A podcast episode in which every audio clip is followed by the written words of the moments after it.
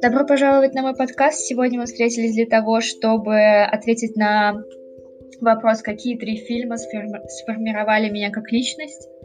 А, первое, что приходит мне в голову, это фильм 2004 года режиссера Мишель Кондри «Вечное сияние чувства разума». Это один из тех фильмов, после которого остается осадок еще на несколько дней. И основная мысль, о которой постоянно думаю, а, что жизнь это нескончаемая череда проб и ошибок. Это длинная дорога, на которой нам встречаются различ... разные люди, плохие, хорошие, неважно. Однако иногда жизнь зацикливается, и хочется начать с чистого листа, пере... перечеркнуть все прошлое. И герои данного фильма воплотили эту метафору в жизнь. Они попытались выдернуть все негативные воспоминания из своей памяти и начать жизнь заново с помощью специального устройства.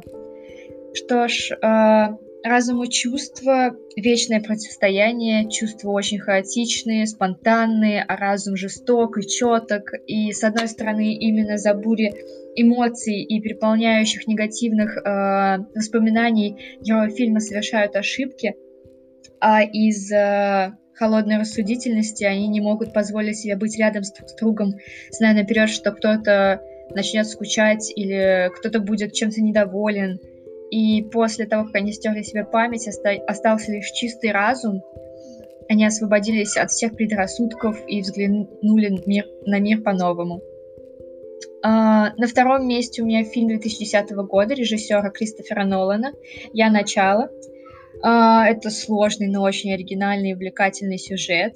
Uh, после смерти жены коп главный герой постоянно испытывает чувство вины, и из-за того, что он так сильно любил свою жену, он хочет сохранить возможность видеть ее э, в своих снах, в своих восп воспоминаниях. И э,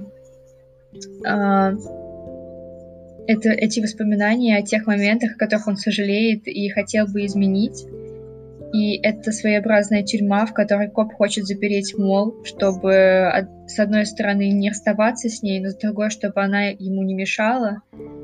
Но комплекс вины в сознании Коба обретает облик Мол и начинает преследовать его во снах. Последний фильм 2009 года — это «Путешественник во времени».